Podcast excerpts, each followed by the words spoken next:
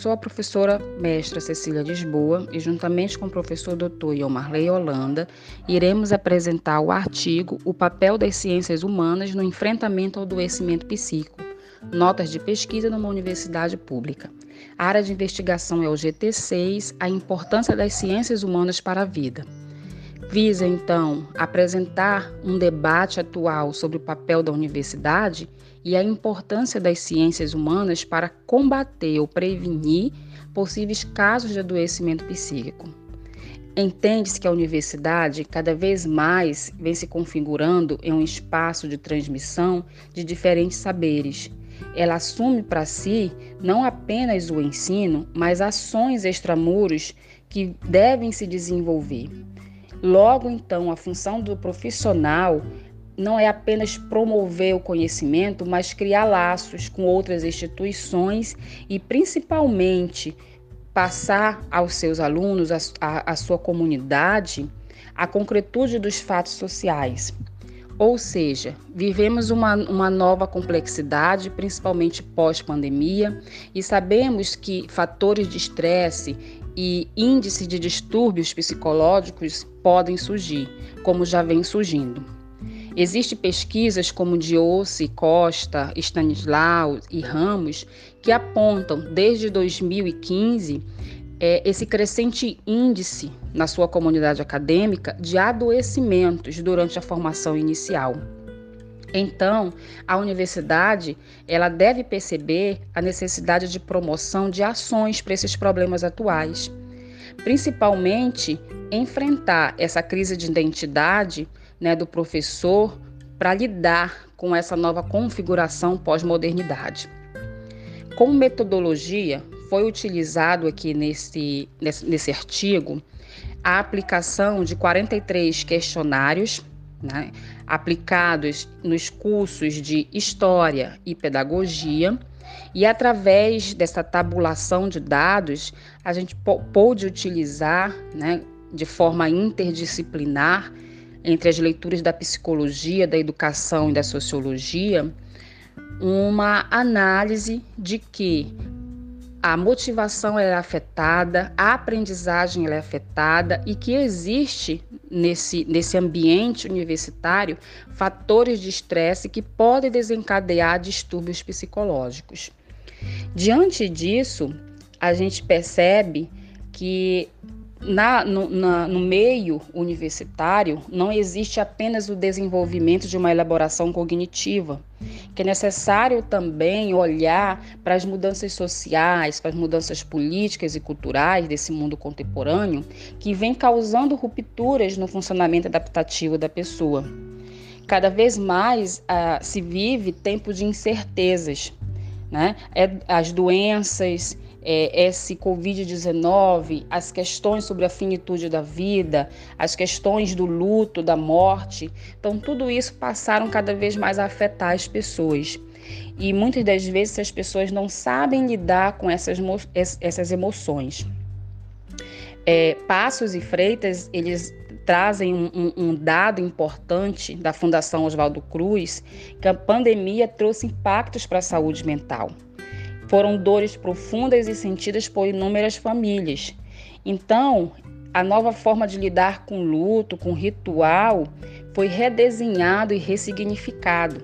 É preciso debater isso no espaço acadêmico. É preciso falar com nossos é, alunos sobre a identidade dele agora como professor, a forma como ele vai lidar com essa sociedade vulnerável a receber os seus alunos a forma como ele vai é, ser pesquisador nesse ambiente. Né? Então, o espaço institucional da universidade, ele não é apenas um meio de, de ensino, de produção de ensino, ele precisa disseminar diferentes é, abordagens e conteúdos. A gente deve enfatizar não apenas a cognição, mas questões que estão relacionadas às estruturas emocionais, às estruturas sociais do indivíduo. Como base teórica foi utilizado leituras da psicanálise, como Freud, da sociologia como Bauman, da educação como Pimenta, como Neves, E dos resultados que a gente pode trazer à tona, que são resultados preliminares, é a importância da universidade como sendo a instituição matriz que vai conceber o investimento, a pesquisa e a extensão. A universidade como sendo aquela que vai planejar ações para uma melhor qualidade de vida através de, da compreensão dessas representações sociais que são compartilhadas.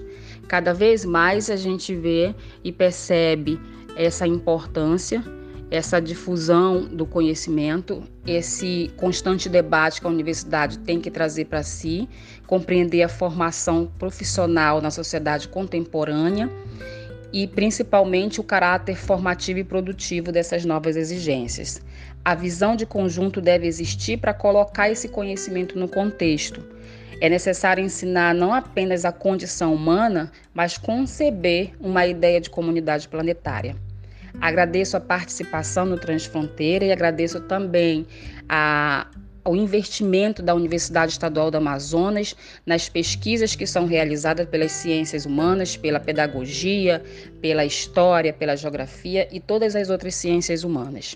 Obrigada. Autores e coautores do trabalho a apresentado.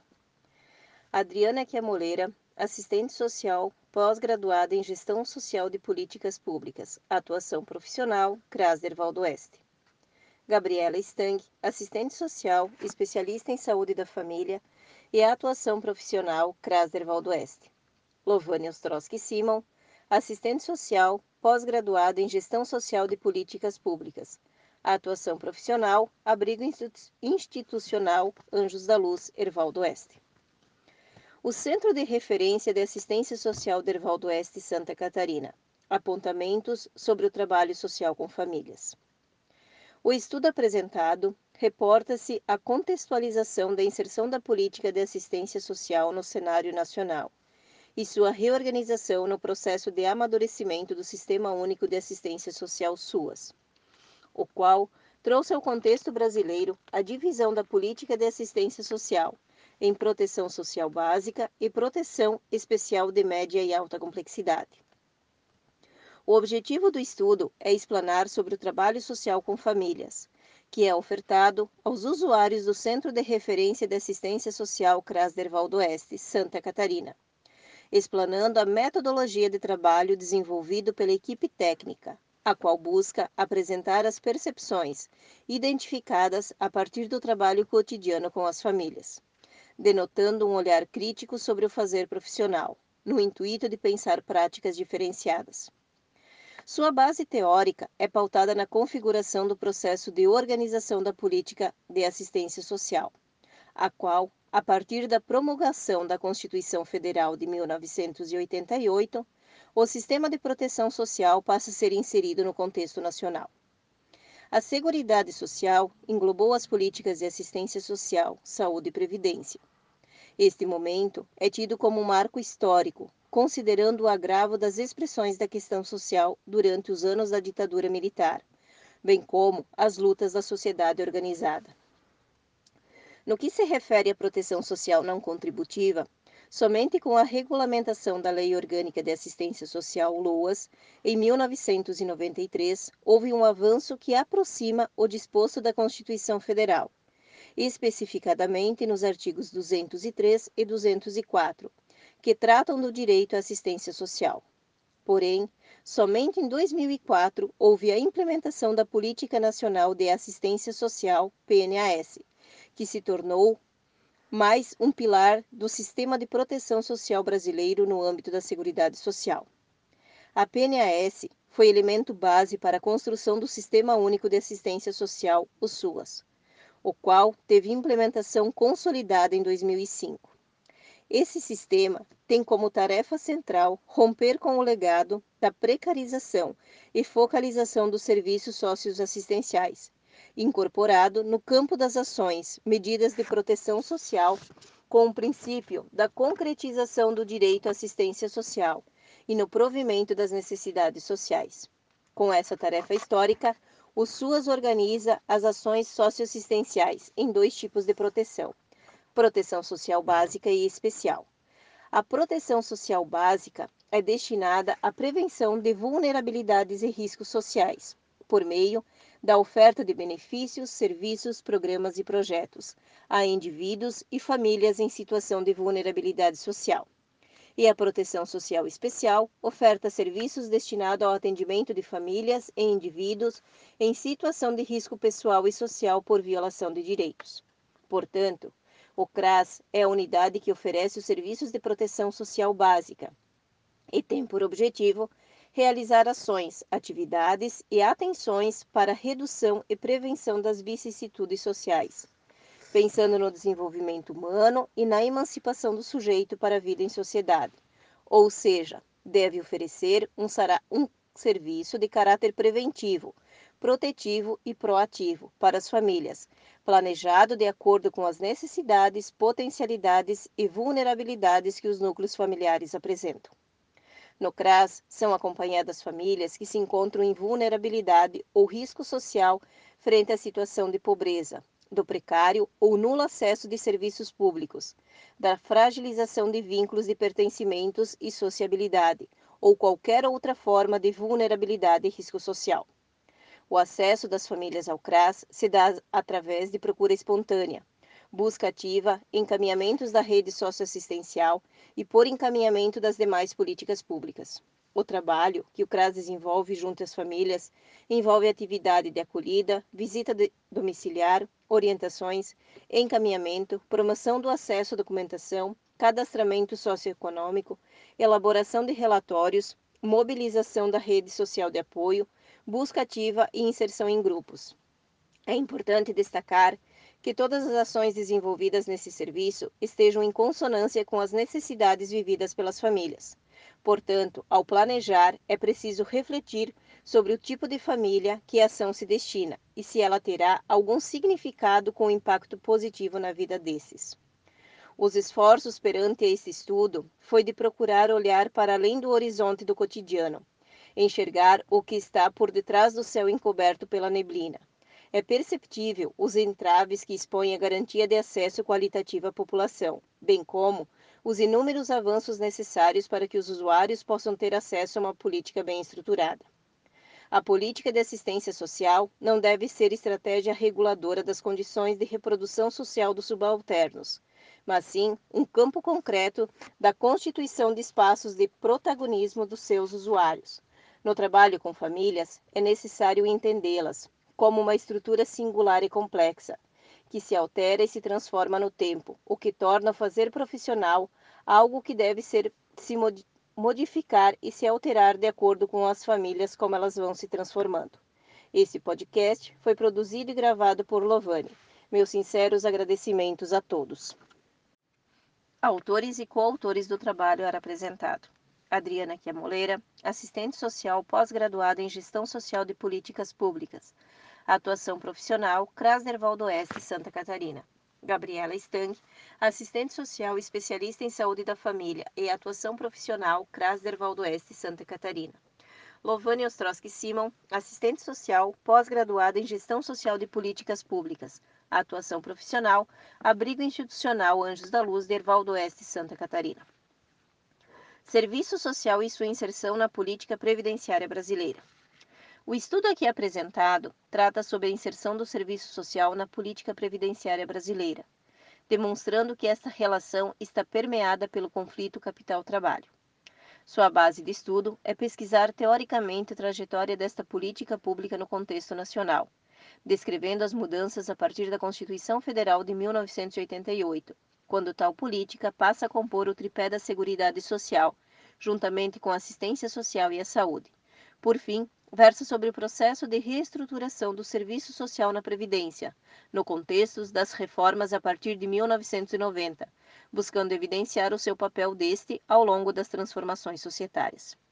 As primeiras tentativas de introdução do serviço social na Previdência ocorreram por volta de 1942.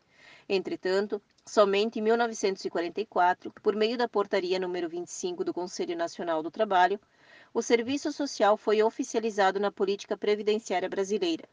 E foi nos institutos de pensões e aposentadorias dos comerciários que o serviço social teve a primeira experiência oficial de implantação. Com a promulgação da Constituição Federal de 1988, foi incorporado na Previdência Social um modelo de proteção social mais alargada, conforme elucida os artigos número 194, em que a Seguridade Social compreende um conjunto integrado de ações de iniciativa dos poderes públicos e da sociedade, destinadas a assegurar os direitos relativos à saúde, à previdência e assistência social Contudo, apesar desses objetivos que deveriam orientar a operacionalização dessas políticas públicas no Brasil, garantindo uma rede de proteção ampliada, é possível verificar ações fragmentadas e desarticuladas. As políticas sociais no sistema capitalista acabam tendo por finalidade o atendimento mínimo às necessidades sociais e a manutenção da reprodução da força de trabalho. Os direitos relativos à previdência social fazem parte dos assim denominados direitos fundamentais encontrados nas, na Constituição Federal de 1988. Após a consolidação da matriz teórico-metodológica do serviço social na Previdência, em 1994, o novo fazer do assistente social foi compreendido como fenômeno histórico, determinado na realidade social pelas relações de produção, pelos encaminhamentos políticos e na possibilidade e competência técnica do serviço social, redefinir-se e legitimar-se na ética dos interesses dos usuários. As atribuições e competências dos assistentes sociais devem estar pautadas na perspectiva da ampliação dos direitos a milhões de trabalhadores desse país e, igualmente, garantir que outros milhões que estão fora desse sistema de seguridade social possam ter acesso à proteção social da política de saúde, previdência e assistência social. Posto isso, cabe ao serviço social identificar estratégias de enfrentamento no exercício profissional, alicerçadas no projeto ético-político profissional. Portanto, o assistente social deve contribuir na construção junto a esse usuário, trabalhador, de um novo saber que lhe possibilite coletivizar sua luta por uma previdência pública, justa e de redistribuição no contexto de um novo projeto societário. A Previdência encontra-se em um cenário de contrarreformas no que tange ao acesso à população de seus serviços e benefícios, como, por exemplo, em 2018, instituiu-se a Instrução Normativa número 96, em seu artigo 67, onde cita a Central de Serviços Meu INSS, disponível por meio da internet e aplicativos de celular, permitindo ao segurado realizar solicitações, acompanhamentos e resultados de benefício. Todavia, esse processo produz prejuízo, o acesso a benefícios por meios digitais é uma barreira exclui a população que se encontra em situação de vulnerabilidade social. É preciso considerar ainda a exclusão digital pelo perfil da população atendida, idosos, pessoas com deficiência, que não possuem equipamentos eletrônicos que garantem esse acesso, necessitando custear-se por meio de intermediários para obter orientações básicas e encaminhamentos de benefícios. Outro revés que sofreu a política previdenciária foi a publicação da medida provisória número 905 de 2019, que extingue o serviço social como um prestador de serviços aos beneficiários do INSS. A partir das mobilizações sociais, principalmente por parte das diversas categorias profissionais, que buscando a revogação da medida, sendo ela extinta em 20 de abril de 2020 é possível ver o acirramento dos retrocessos da política da Previdência Social ao longo dos últimos anos, tratando-se da ilusão do universalismo segmentado. Embora seja utópico, é neste contexto que a assistente social precisa se utilizar de todos os instrumentais técnicos operativos, teóricos metodológicos e ético-político, de modo a garantir a prestação do serviço de qualidade à população, na perspectiva da ampliação do acesso dos direitos, da universalização dos benefícios previdenciários, na disseminação de informações e a politização dos segurados. A Seguridade Social brasileira, fruto de lutas e conquistas da classe trabalhadora, é espaço de forte disputa de recursos e de poder, construindo-se em uma arena de conflitos. A defesa e ampliação dessas conquistas e o posicionamento contrário às reformas neoliberais regressivas são desafios permanentes e condições para consolidação da Seguridade Social Pública Universal. A categoria profissional de assistentes sociais, comprometidos com o Código de Ética, bem como com o processo de emancipação humana, tem o dever de buscar pela universalização das políticas sociais, ampliação e efetivação dos direitos descritos no arcabouço legislativo, pela universalização e condição de igualdade social. Sendo assim, tem-se o Instituto instituído o compromisso legítimo com a classe trabalhadora frente a essa conjuntura. Precisamos reafirmar insistentemente as nossas lutas. Esse podcast foi produzido e gravado por Lovane. Meus sinceros agradecimentos a todos.